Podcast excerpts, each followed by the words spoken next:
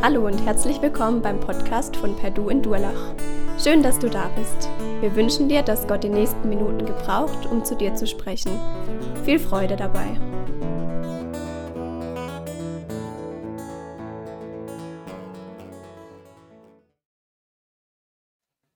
So, einen wunderschönen guten Morgen auch von meiner Seite.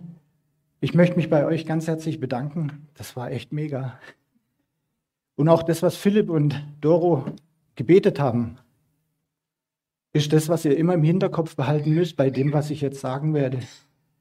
Es geht um Gottes Liebe zu seinem Volk. Aber es ist eben die echte Liebe, die wahre Liebe.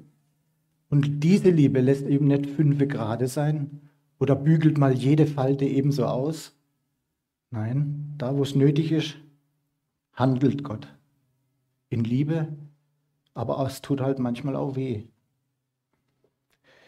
Im ersten Teil, den Philipp heute vorgelesen hat, da hat er ja schon gesagt, warum Gott sich jetzt Israel ausgesucht hat. Er hat es nicht ausgesucht, weil es besonders groß und stark war, keine besonderen Dinge, die sie vorweisen konnten, keine medizinischen, technischen Errungenschaften. Einfach nur, weil er sie geliebt hat. Das ist vielleicht so, wie wenn ihr eurem Ehepartner das erste Mal begegnet seid. Ihr schaut ihn an und wisst, das ist er. Den möchtet ihr haben.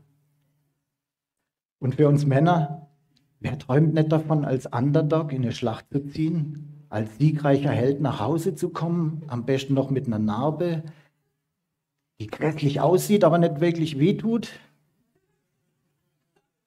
Einfach, dass man männlicher ist hinterher, ne? ein richtiger Held halt. Aber in diesem Text geht es ganz klar um Erziehungsratgeber und Partnerwahl. Wer will wen erziehen und bei welcher Partnerwahl beraten? Gott, der liebende Vater, berät seine Kinder, sein Volk Israel. Und als solcher macht er sich völlig zu Recht große Sorgen um seine Kinder. Wenn ihr euch mal durch das Alte Testament durchgelesen habt, dann wisst ihr, warum Gott sich diese Sorgen gemacht hat. Es ist wie bei ganz kleinen Krabbelkindern, wenn sie dann anfangen so an, zu laufen, man darf sie keine fünf Minuten aus den Augen lassen, dann stellen sie irgendwas an.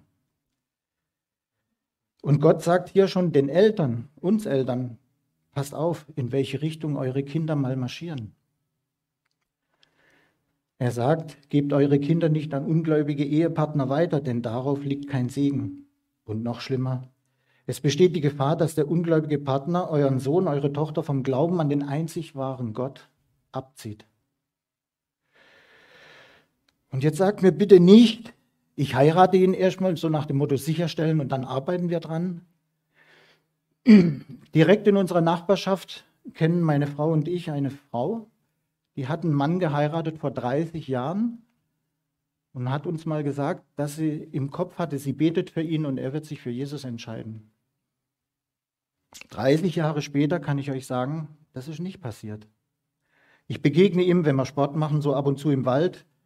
Und dann Corona, vor dem er ziemlich Angst hatte, hatten wir immer mal wieder so ein Gespräch, auch tiefergehend. Er ist sehr interessiert am Glauben an Jesus und was da so war. Aber er schafft nicht diesen Punkt zu erreichen, wo er sagt, okay, ich lasse mich drauf ein, auf diese Liebe, auf die Retterliebe Jesu. Und wenn wir uns dann trennen im Wald und ich gehe wieder meinen Weg und er seinen, dann denke ich, Mann, was hätte ich vielleicht besser sagen oder machen können, dass du vielleicht den Schalter gefunden hättest, der ihn triggert, dass er sich entschieden hätte.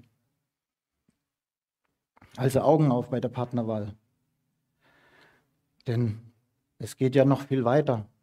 Wenn ich einen ungläubigen Partner habe, ja, warum soll der Sonntagmorgens aufstehen und in den Gottesdienst gehen? Schatz, lass uns doch lieber liegen bleiben, noch ein bisschen kuscheln, anschließend Kaffee bei frischen Brötchen, wäre doch was, oder?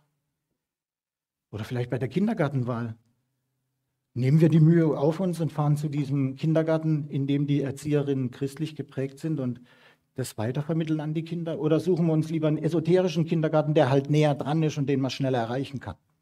Falls mal was ist mit den Kindern. In unserem Text heißt es weiter, dass wir den falschen Göttern der Menschen um uns herum nicht nachlaufen sollen, sondern ganz klar für Gott in unserem Alltag Stellung beziehen sollen. Gegen alles, was sich gegen unseren Gott erheben möchte. Zum Beispiel alle unsere Süchte, die nur eine kurzzeitige Ersatzbefriedigung darstellen. und noch nicht einmal einen schwachen Abglanz der Herrlichkeit unseres Herrn sein können. Süchte und Abhängigkeiten, Gier nach Anerkennung, Neid auf erfolgreichere Arbeitskollegen. Im Prinzip könnt ihr einsetzen, was ihr wollt. Ob das jetzt eure Fernseh-, Internet- oder Online-Gaming-Sucht ist. Ihr könnt es auch ganz leicht überprüfen, einfacher noch als ein Corona-Schnelltest. Hockt euch einfach mal hin, nehmt euch die Zeit und stellt euch ehrliche Fragen. So ging es mir, als ich diesen Predigt vorbereitet habe. Wie viel Zeit habt ihr in der vergangenen Woche mit Bibellesen verbracht? Und wie viel Zeit im Internet mit TikTok, Insta, Snapchat und Co? Wie viel Geld habt ihr ausgegeben für irgendwelche überflüssigen Dinge, die ihr eh schon habt oder wo ihr meint haben zu müssen, damit ihr euch besser fühlt vielleicht? Anstatt irgendeine Gemeinde, unsere Gemeinde oder eine Missionsgesellschaft zu unterstützen. Wie viel Zeit habt ihr mit Fernsehschauen gebracht? Netflix, Disney Channel, und wie oft habt ihr im Gegensatz dazu gebetet für die Menschen? Wie oft, frage ich euch, habt ihr in dieser Woche Gott für das gedankt, was er euch geschenkt hat in der Woche? Ich arbeite im Krankenhaus, ich habe es da leichter. Wenn ich morgens zur Arbeit komme und bin nicht ganz so im Workflow, dann reicht in der Regel ein Patient, der kommt, bei dem ich ein EKG schreiben muss, und der da liegt mit Tränen, weil er eine schwere OP vor sich hat, von der man nicht weiß, wie sie ausgeht. Oder von der man weiß, dass sie das Leiden nur verlängert, weil retten kann man ihn nicht mehr. Man versucht nur noch das Leben eben erträglicher zu machen bis zum Ende. Und wenn ihr denkt, dass die Bibel so alt und angestaubt ist, dann ersetzt doch einfach mal diese alten Begriffe wie Altäre niederreißen, Gedenksteine zerbrechen, Ascherim umhauen oder Götterbilder mit Feuer verbrennen, mit den heutigen Dingen. Esoterik, übertriebener Fitness-Lifestyle, Diätwahn, Karriere, fettes Auto, schnellere PC, neuester Fashion-Trend, whatever. Ihr könnt einsetzen, was ihr wollt. Und schon ist die Bibel ein Ratgeber, so eine Art Tom-Tom-Navi, das direkt in euer Leben spricht. Aber das Entscheidende ist doch, warum macht Gott das? Wenn man den Text nur bis daher gelesen hätte, dann hätte man den Eindruck gewinnen können, dass wir einem engstirnigen Gott dienen, einem rachsüchtigen Gott, der nur darauf wartet, dass wir einen Fehler machen und schon bam, kriegen wir eine drauf mit dem Vorschlaghammer. Dass er irgendwie so eine Art Spielverderber ist. Wenn man nicht weiß, welche Beweggründe mein Gegenüber hat, mit dem ich es gerade zu tun habe, dann kann ich leicht auf falsche Gedanken kommen, kann mich vergaloppieren in Dinge, die ich hineininterpretiere, die der aber so gar nicht gemeint hat. Warum ist es denn Gott so wichtig, dass wir sauber bleiben? Die Antwort darauf ist so einfach, weil er uns unendlich liebt. Gott liebt jeden einzelnen von uns so sehr, dass er seinen einzigen Sohn für uns geopfert hat. Warum? Damit wir zurückkehren dürfen in die liebenden Arme unseres Vaters im Himmel und dass wir dadurch zum Segen werden, zum Segen für andere, damit auch diese Menschen um uns herum erkennen dürfen, wie sehr sie Gott brauchen und was es heißen kann, ein Leben mit Gott zu führen. Zum Glück für euch haben Philipp und ich darauf verzichtet, den nächsten Teil, der ja für diese Predigt zugrunde liegt, vorzulesen. Das wären immerhin drei Kapitel gewesen im Hosea. Die ersten drei, aber dann hätte ich auch die Predigt sparen können, dann wären wir jetzt dann durch. Warum Hosea? Weil er einer der kleinen Propheten war, wie man so schön sagt. Oh ja, danke. Da ist ja gar kein Alkohol drin, Waldemar.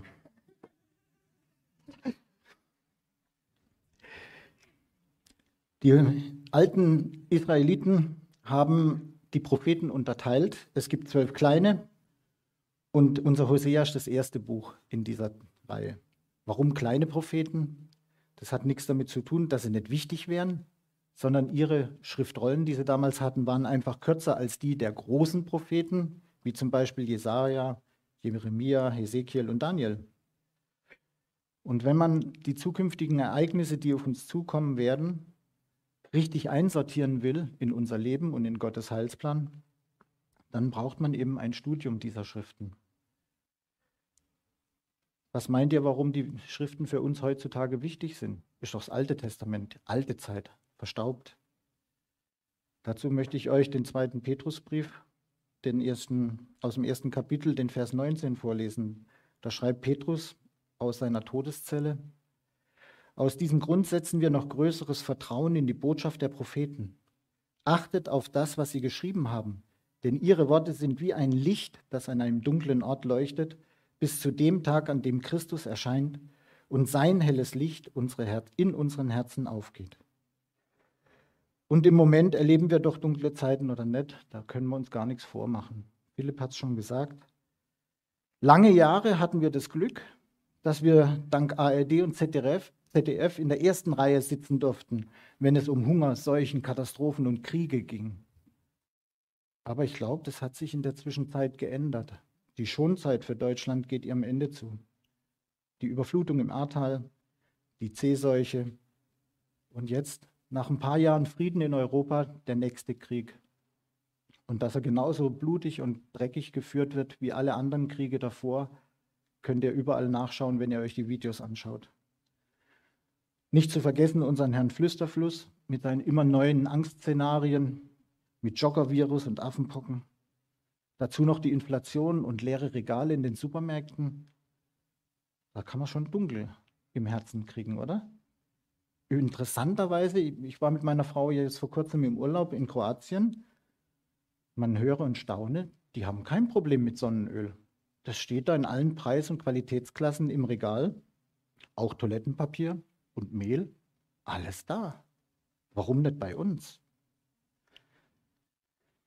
Weiter geht es in unserem Vers mit, bis zu dem Tag, an dem Christus erscheint und sein helles Licht in unseren Herzen aufgeht. Es wäre doch genial, wenn jetzt heute Morgen Jesus hier reinmarschieren würde. Ha, dann wäre es gut für uns. Alle, die wir hier sitzen, mit Jesus unterwegs sind, haben das große losgezogen. Wir sind safe oder errettet, wie die Frommen sagen würden. Für uns würde jetzt der Spaß im Paradies beginnen. Jetzt im nächsten Augenblick, zack. Aber ich möchte auch ein fettes Nein dagegen setzen. Denn was ist mit deinem Arbeitskollegen, mit deinem Mitschüler oder Mitschüler, deinem Vereinskollegen? Oder egal, an welchem Platz dich Gott gestellt hat. Hast du wirklich alles getan? Bist du dir sicher, dass jeder in deiner Umgebung weiß, wie du tickst in Bezug auf Gott? Und hast du ihn wenigstens mal ansatzweise in Liebe erklärt, wohin ihr Weg führt, wenn sie sich nicht für Jesus entscheiden. Warum nicht, wenn du es nicht gemacht hast? Hast du Angst, dass du ausgegrenzt wirst? Dass man mit dem Finger auf dich zeigt? Dass man komische Witze über dich reißt? Aber sind wir ehrlich, wo sollen die Menschen denn sonst Hilfe finden für ihren Alltag? Wo sollen sie denn sonst ein bisschen Liebe und Licht herbekommen in dieser dunklen Zeit? Es gibt ein schönes Lied von Miroslav Robak, das mich von seiner Art her an unseren früheren Jugendkreischor erinnert hat, Doro. Und es hat mich nachdenklich gemacht. Da singt der Chor, eines Tages, wenn der König wiederkehrt, wird sich beugen jedes Knie vor Gott dem Herrn. Oh, ich will nicht, wenn ich dort bin, mit leeren Händen stehen. Ich will nicht voller Beschämung in die Augen Jesu sehen. Er, der für mich seine Herrlichkeit verließ und am Kreuze seine Liebe mir bewies, nein, er schonte nicht sein Leben, er gab sich für uns hin. Oh, ich will ihn nicht enttäuschen, wenn ich dann dort bei ihm bin. Darum seid mir nicht böse, nochmal die Frage. Nehmt ihr es ernst damit, die gute Botschaft, die freimachende Botschaft weiterzugeben, auch wenn es euch mal ein bisschen was kostet? Denn wenn Jesus wiederkommt, das wissen wir auch, dann ist Schluss mit lustig. Der Zug fährt ab. Ihr werdet keine Zeit mehr haben, noch irgendjemandem, einen Klassenkameraden, noch ein Traktat in die Hand zu drücken und sagen, lies mal. Zu spät. Es gibt wirklich ein zu spät. Aber nochmal zurück zu Petrus. Vor allem aber, sagt er im Vers 20, sollt ihr begreifen, dass kein prophetisches Wort der Schrift eine Sache eigener Deutung ist. Niemals nämlich ging eine prophetische Botschaft aus menschlichem Willen hervor, sondern die Propheten redeten als Menschen, aber von Gott her und seinem Heiligen Geist getrieben. Das bedeutet, dass man nicht einen Teil der Bibel für sich herausgreifen kann und sagen kann, der gefällt mir, den lasse ich einfach mal so stehen, sondern es heißt immer noch, Bibelwort erklärt Bibelwort. Wir müssen uns schon mit der ganzen Bibel beschäftigen und mit den Propheten. Was braucht es noch? Klar, ohne Heiligen Geist geht nichts. Und deswegen finde ich es ja auch cool, dass man vor jeder Predigt, vor jeder Bibelstunde, vor allem, was wir hier machen in der Gemeinde, erstmal ins Gebet gehen und um den Heiligen Geist bitten, als Beistand, als Führung, als Schutz, als Absicherung.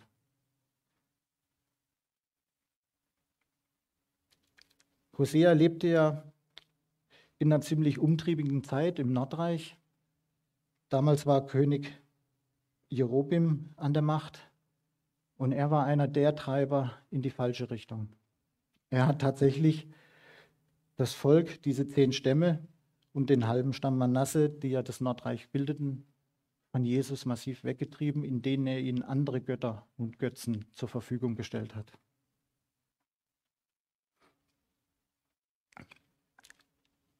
Ich möchte nicht wissen, wie es dem mal geht später, wenn Jesus wirklich Tabula Rasa macht.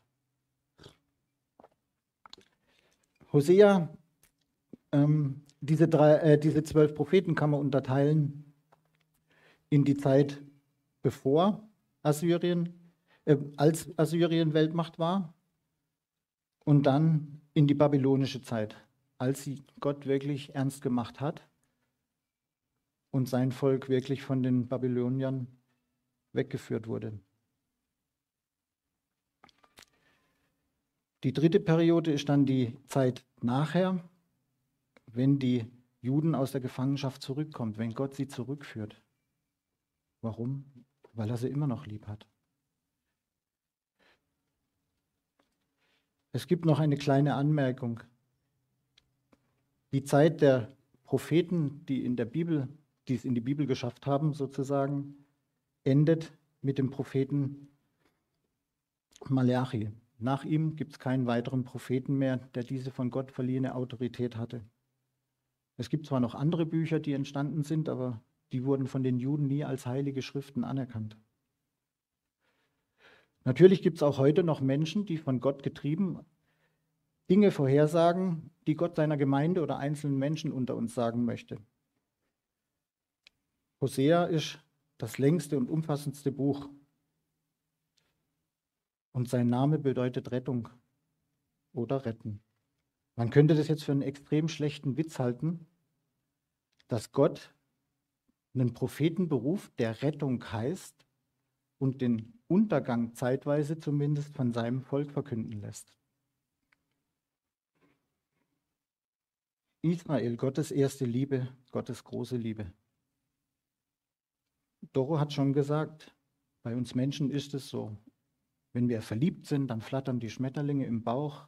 Man denkt nur noch an diese Person, egal wo man ist, was man macht, was man tut. Und wenn man dann verheiratet ist im Alltag, da lässt es dann lang, langsam nach manchmal. Manchmal muss man sich Gefühle wieder in Erinnerung rufen. Aber eine Liebe besteht nicht aus Gefühlen allein. Eine Liebe besteht auch aus dem, was wir tun oder eben nicht tun. Schon bei der Auswahl von Hosea zeigt Gott, dass er letztendlich immer die Rettung von seinem Volk im Vaterherzen trägt. Und ob es da jetzt um sein ganzes Volk Israel geht oder um dich und mich, spielt keine Rolle. Sein Herz ist so groß, da passen wir alle rein. Es heißt ja auch nicht umsonst, so sehr hat Gott die Welt geliebt, dass er seinen einzigen Sohn geopfert hat. Wenn du auch in dieser Welt lebst, dann freu dich. Gott liebt dich, gerade dich. Und auch ohne, dass du irgendwas Besonderes da bist, darstellst, hat er dich erliebt. Einfach so. Vielleicht ist es an der Zeit, dass man sich das mal in Erinnerung ruft.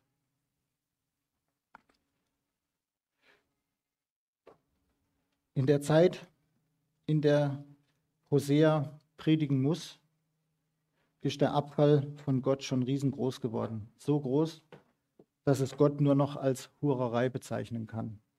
Ihr seht, auch da ist die Bibel ziemlich modern. Dieses Wort in der Bibel in so einem heiligen Buch zu finden. Manche Leute, die die Bibel nicht kennen, die staunen, dass solche Wörter da drin vorkommen. Und weil es so schlimm geworden ist, rief Gott 722 vor Christus das mächtige assyrische Reich nach Israel und lässt von diesen Heiden sein Volk dezimieren. Trat also genau ein, was Hosea geleitet durch Gottes Geist schon Jahre zuvor gesagt hatte.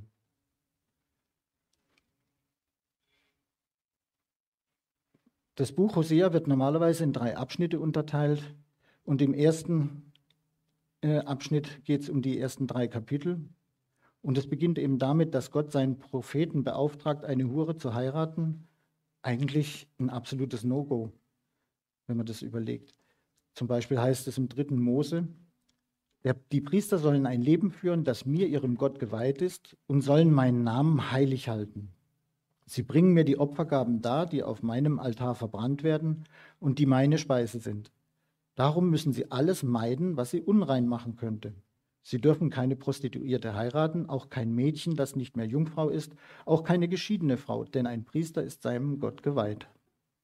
Gut, Hosea ist jetzt kein Priester, sondern Prophet, aber ich glaube, das ist schon ziemlich nah dran von seiner Vorbildfunktion her.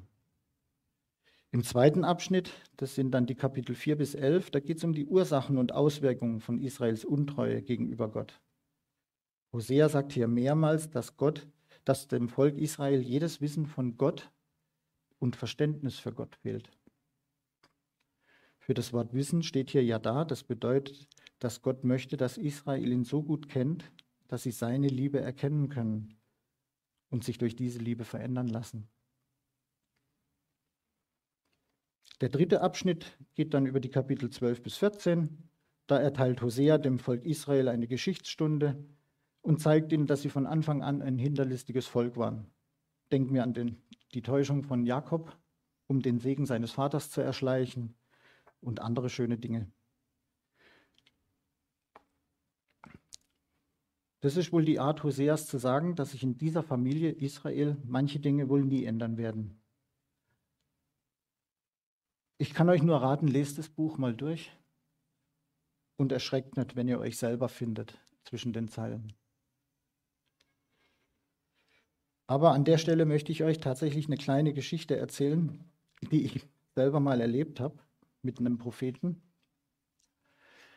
Ein Prophet wird ja daran gemessen, dass das, was er vorhersagt, eintritt. Also angenommen, ich würde euch die Lottozahlen vom nächsten Samstag sagen und sie kämen dran wenn ich sie heute sagen würde, würde jeder sagen, hm. wenn sie aber nächsten Samstag gezogen würden, oh. Und wenn ich dann die Woche drauf die nächsten Zahlen verkünden würde, würde doch vielleicht der ein oder andere von euch in guter Hoffnung sich so einen Wettschein holen. Natürlich nur, um im Falle des Gewinns unsere Gemeinde mal so richtig finanziell unterstützen zu können. Klar, ich kenne euch ja. Aber was wäre, wenn ich die falschen Zahlen vorhersagen würde? Dann würdet ihr ja irgendwie sauer auf mich. Ne? Dann wüsstet ihr spätestens, das kam nicht von Gott, da hat einfach nur der Harald geredet. Würdet ihr euren Wetteinsatz von mir fordern? Oder wenn ich tatsächlich gesagt habe, der Herr hat mir gesagt, würdet ihr dann wirklich sagen, äh, warte mal, da steht auch noch was anderes in der Bibel, wie man mit falschen Propheten umgehen soll? Und mich vielleicht zur Stadt hinaus begleiten? Vor drei Jahren wurde ich mal angefragt, eine Beerdigung zu machen. Das war die erste richtig große Beerdigung, die ich machen durfte und das war ein weithin bekannter Geschäftsmann. Also war anschließend auf der Trauerfeier, die auch gleichzeitig das 25-jährige Firmenjubiläum war, das hatte sich der Verstorbene so gewünscht. Anschließend waren wir alle auf dieser Feier und an diesem Tag begleitete mich ein junger Mann aus meinem Motorradclub, der Lukas, und wir wurden angesprochen von einem Mann ungefähr in meinem Jahrgang. Und es ging ungefähr so: Ja, war ja tolle Predigt, ja, sowas hat er schon lange nicht mehr gehört. Und ich denke: Danke, danke. Ja, er ist ja auch ein Mann Gottes, ein Prophet sogar. Da sage ich: Wie? Ein Prophet? Er sagt: Ja, ich habe von Gott klare Anweisungen gekriegt, wie es weitergeht in der Zukunft. Ich gucke Lukas an, Lukas kannte den Mann und verdreht auf die ganz typische Art, also für Lukas typische Art, die Augen, sodass ich wusste, oh nee, nicht schon wieder der. Und er hat auch gleich angefangen, über die Zukunft loszulegen, was Gott ihm gesagt hat. Und ich sage, Moment mal. Erstens, du sagst, du bist ein Prophet. Und zweitens, das, was du jetzt sagst, hat Gott dir gesagt. Ja. Ja, richtig, richtig. Und er war richtig begeistert, dass ich so ihn eingehe. Dann habe ich zu Lukas gesagt, hol mal dein Notizbuch raus und schreib auf, was er uns jetzt sagt. Wir wollen ja nachprüfen können, ob es funktioniert. Ne? Und er war so begeistert und dann hat er losgelegt. Also folgende Prophetie. Ich habe bei der Vorbereitung extra nochmal Lukas gefragt, er hat sein Notizbuch noch. Und am 14.06.2019 hat dieser Mann gesagt, der Vatikan geht noch in diesem Jahr kaputt. Ob jetzt zerstört durch äh, Terroristen oder so oder eben irgendwie anders, Erdbeben, Flutwelle, was immer, weiß er nicht, aber der Vatikan ist Geschichte. Als nächstes wird es keine Waffen mehr geben. Ja, gut, vielleicht noch ein paar Raketen, sagt er, wir wollen ja noch den Weltraum erforschen, aber keine Handfeuerwaffen mehr zumindest. Und es wird keine Raumfahrt mehr geben. Ah, doch, Raumfahrt hat er wohl doch gehabt. Und das alles sollte 2019 geschehen. Hm, drei Vorsagen, alle falsch. Vielleicht kennt der eine oder andere von euch Werner Gitt. Das ist so ein cooler Mensch der es schafft, komplexe Zusammenhänge runterzubrechen, sodass sogar ich als Hauptschüler das verstehen kann. Und der hat einen tollen kleinen Film gemacht, geht fünf Minuten, Die rote Ameise. Da überzieht er zum Beispiel ganz Portugal mit einer fünf Meter hohen Schicht aus schwarzen Ameisen. Und da drin ist eine rote Ameise. Aber meine Töchter sagen immer, ich soll nicht spoilern, also guckt es euch selber an. Aber das hängt wirklich mit Prophetie zusammen. Und dieser gelehrte Mensch sagt, dass man in der Bibel 3268 Prophetien finden kann, die sich zum größten Teil schon erfüllt haben. Und zwar genauso, wie Gott sie vorhergesagt hat. Von der Zeit her, welches Volk welches Volk besiegt hat und so weiter. Und dann treffe ich vor kurzem diesen Möchtegern-Propheten bei uns im Rewe beim Einkaufen. Hm, drei Vorhersagen, alle falsch und ich sehe ihn, wie er wieder einem Mann eine Prophetie weitergibt, so am Ausgangsbereich vom Rewe. Und ich werde sowas von aggro, das könnt ihr euch nicht vorstellen. Aber sowas von. Zum Glück für den Mann bin ich ja Trainer für Gewaltprävention. Also bin ich dahin und habe ihn mal so ganz freundlich auf die Schulter getippt und frage ihn, ob er sich noch an mich erinnern kann. Ja, irgendwie habe ich einen Wiedererkennungswert. Er wusste, wer ich bin und ich habe ihn gefragt, ob er sich noch an seine Prophetien erinnern kann vor drei Jahren. Und er sagt, ja, so dunkel. Wie, dunkel? Also wenn Gott mir was sagt, dann sollte ich das da oben behalten, oder? Ja, dann habe ich ihm ein bisschen auf die Sprünge geholfen, was er uns so gesagt hat.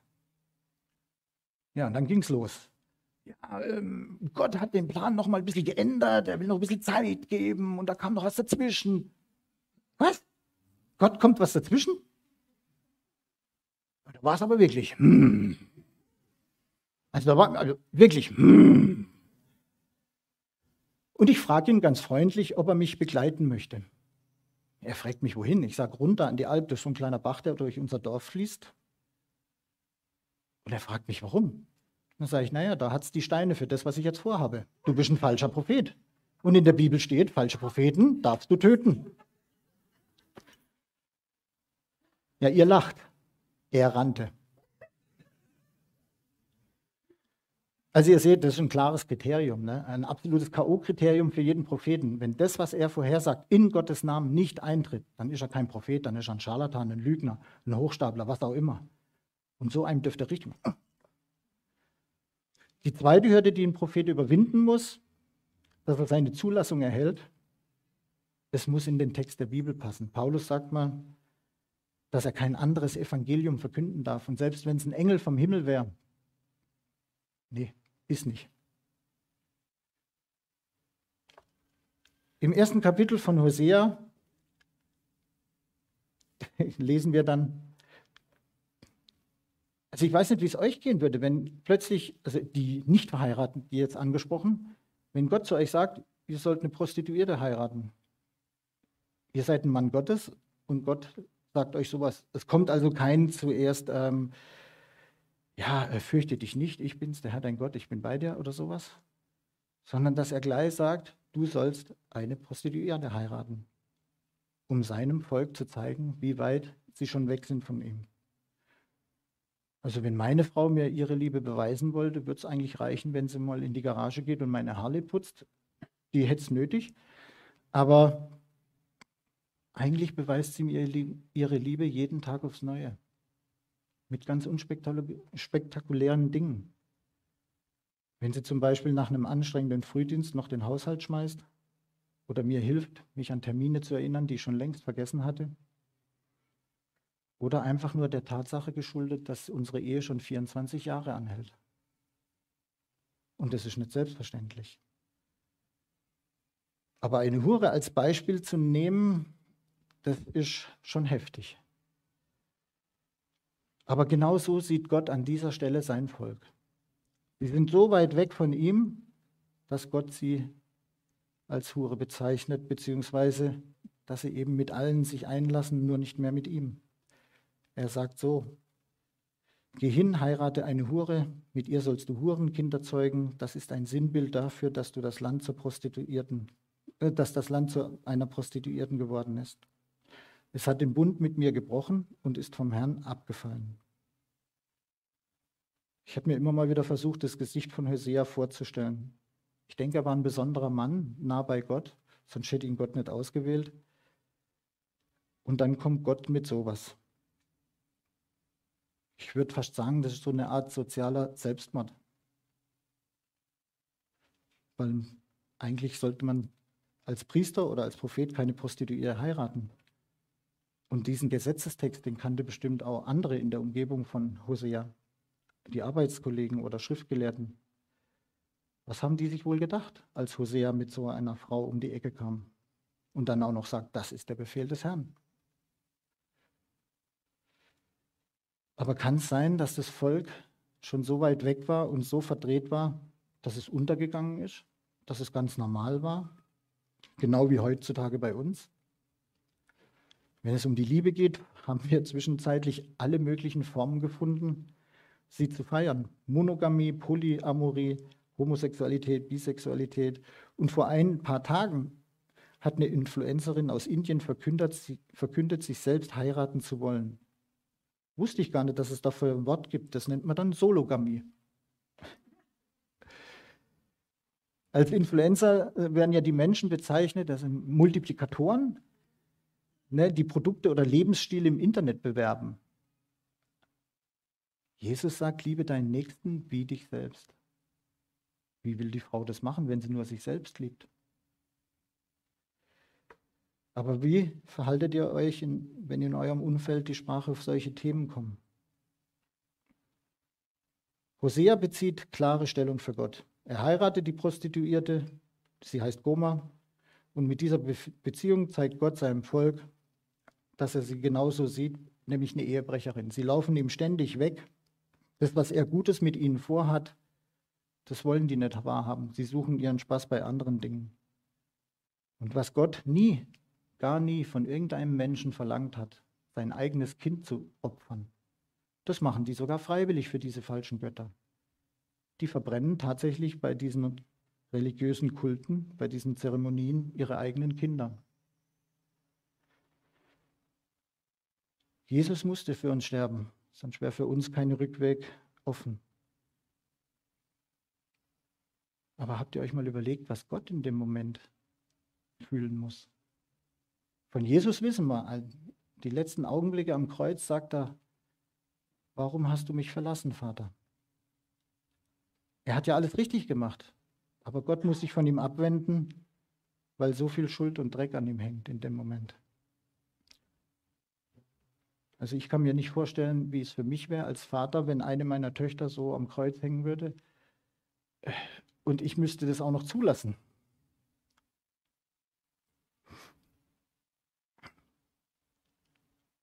Ich möchte euch noch aus Hosea Kapitel 1 die Verse 2 und 3 weitergeben. Da wird deutlich, wie sehr es Gott verletzt hat, dass sie ihn verlassen haben und anderen nachgelaufen sind. Ich glaube, das entspricht so dem, wenn wir heute versuchen, mit Tarotkarten unsere Zukunft vorherzusehen, Selbstverwirklichungsprogramme aufsuchen, esoterische Praktiken oder Kristalle anwenden. Gott möchte, dass wir ihn lieben und nicht irgendwelche Hilfsmittel. Hosea hat seine Frau geliebt, sie bekamen drei Kinder und Gott, der Herr, bestimmt die Namen der Kinder.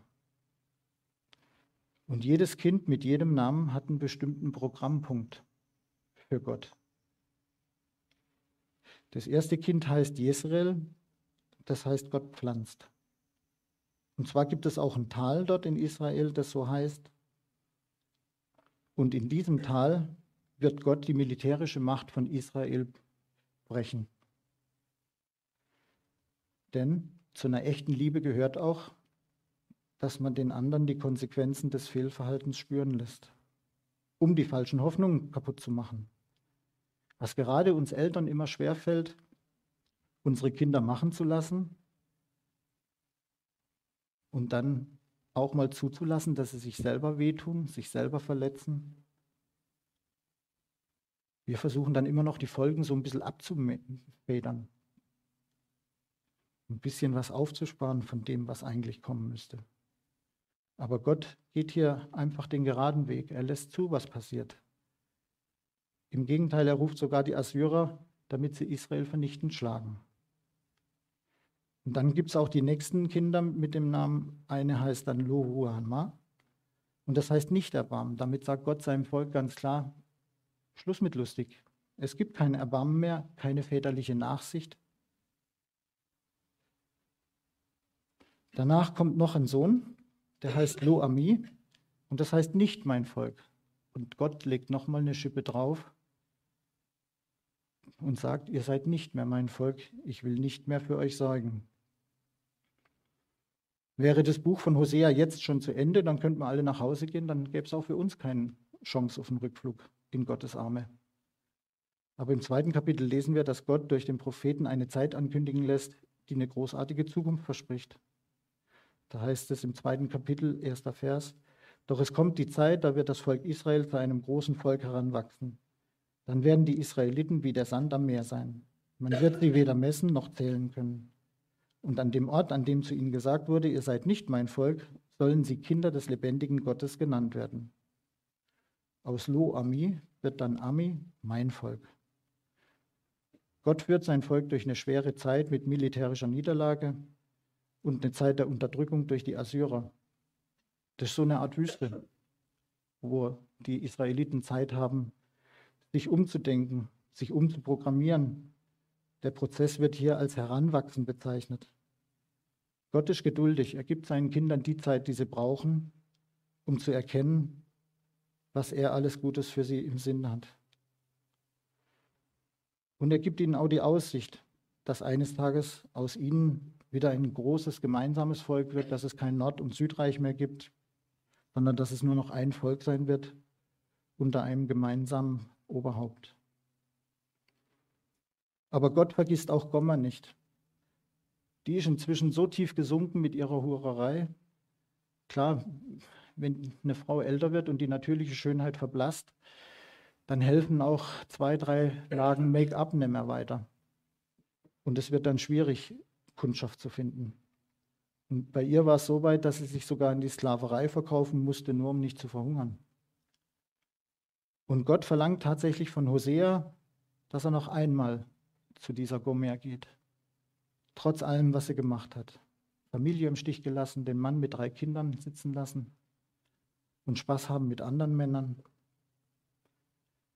Und das Dumme ist, Hosea muss ziemlich tief in die Tasche greifen, weil um die Gomer zu bekommen, muss er sie freikaufen. Und zwar hat sie damals gekostet 171 Gramm Silber und 273 Liter Gerste. Das muss für damalige Zeiten eine riesige Summe gewesen sein. Und genau wie das Volk muss auch Gomer in die Wüste, damit sie zu sich selbst und Gott und auch zu ihrem Hosea finden kann. Hosea sagt zu ihr im Kapitel 3, Vers 3, Du sollst lange Zeit in meinem Haus leben, ohne zu huren, In dieser Zeit wirst du mit niemandem Geschlechtsverkehr haben, nicht einmal mit mir. Wenn man sich schlechte Gewohnheiten abtrainieren will, zum Beispiel das Winterpolster, dann muss man die Zähne zusammenbalten, alte Gewohnheiten über Bord schmeißen und was Neues anfangen. Und die Schwierigkeit dabei ist, dran zu bleiben, durchzuhalten. Wenn wir Gott mit ins Boot nehmen, dann haben wir jemanden, der uns hilft, in schwachen Momenten stark zu bleiben, er stellt uns Geschwister an die Seite, die für uns beten. Und wo nötig können wir auch biblisch fundierte Seelsorge in Anspruch nehmen, mit den Chancen frei zu werden von allem, was uns von Gott trennen will. Und das Schöne bei Gott ist, auch wenn wir auf dem Weg zur Freiheit einmal stolpern, können wir darauf vertrauen, dass unsere Untreue Gottes bedingungslose Liebe niemals aufheben wird. Er kann sich selbst nicht untreu werden. So sehr hat Gott die Welt geliebt, dich und mich. Ich habe es eingangs schon gesagt, im gesamten Buch von Hosea geht es darum, dass Gott uns lieb hat. Und wenn wir noch so unwürdig sind oder uns heute Morgen so unwürdig fühlen, das ist für Gott ganz egal, das spielt keine Rolle. Es ist ihm egal, wie du heute Morgen hier vor ihm stehst. Ob du ihn bisher ganz abgelehnt hast, ignoriert hast, ihm die kalte Schulter gezeigt hast ob du schon mal mit Gott unterwegs warst und zwischenzeitlich ein bisschen lau geworden bist, ein bisschen eingeschlafen bist. Ob du dich schämst, weil du weißt, was alles schiefgelaufen ist und deswegen nicht zu ihm zurückkommen willst. Für Gott ist niemand zu weit weg. Das habe ich in meinem Leben schon so oft erlebt. Ich weiß gar nicht, wie oft ich einen falschen Weg eingeschlagen habe und wie oft ich daneben gelegen bin oder auch meine Familie schlecht behandelt habe. Und trotzdem durfte ich immer wieder erfahren, mit Gott ist jederzeit ein Neuanfang möglich. Nicht, weil wir besonders sind, sondern weil er uns lieb hat. Amen. Ich bete noch. Danke, Herr, dass wir nie tiefer fallen können als in deine Hände. Und ich bitte dich, Herr, lass es jeden spüren, der das jetzt heute Morgen gesehen und gehört hat. Die Band hat es gesungen und Philipp und Doro haben es gebetet. Herr, du bist es, der uns lieb hat. Wir müssen vor dir nichts beweisen, wir müssen nichts gerade rücken. Wir dürfen kommen, wie wir sind und wissen, du nimmst uns an aus Liebe. Dafür können wir dir nie genug danken und trotzdem, danke Herr. Amen.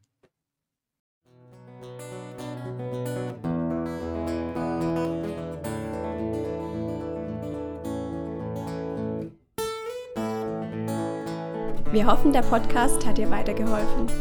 Falls du noch Fragen hast, besuche gerne unsere Homepage unter www.per-du.church.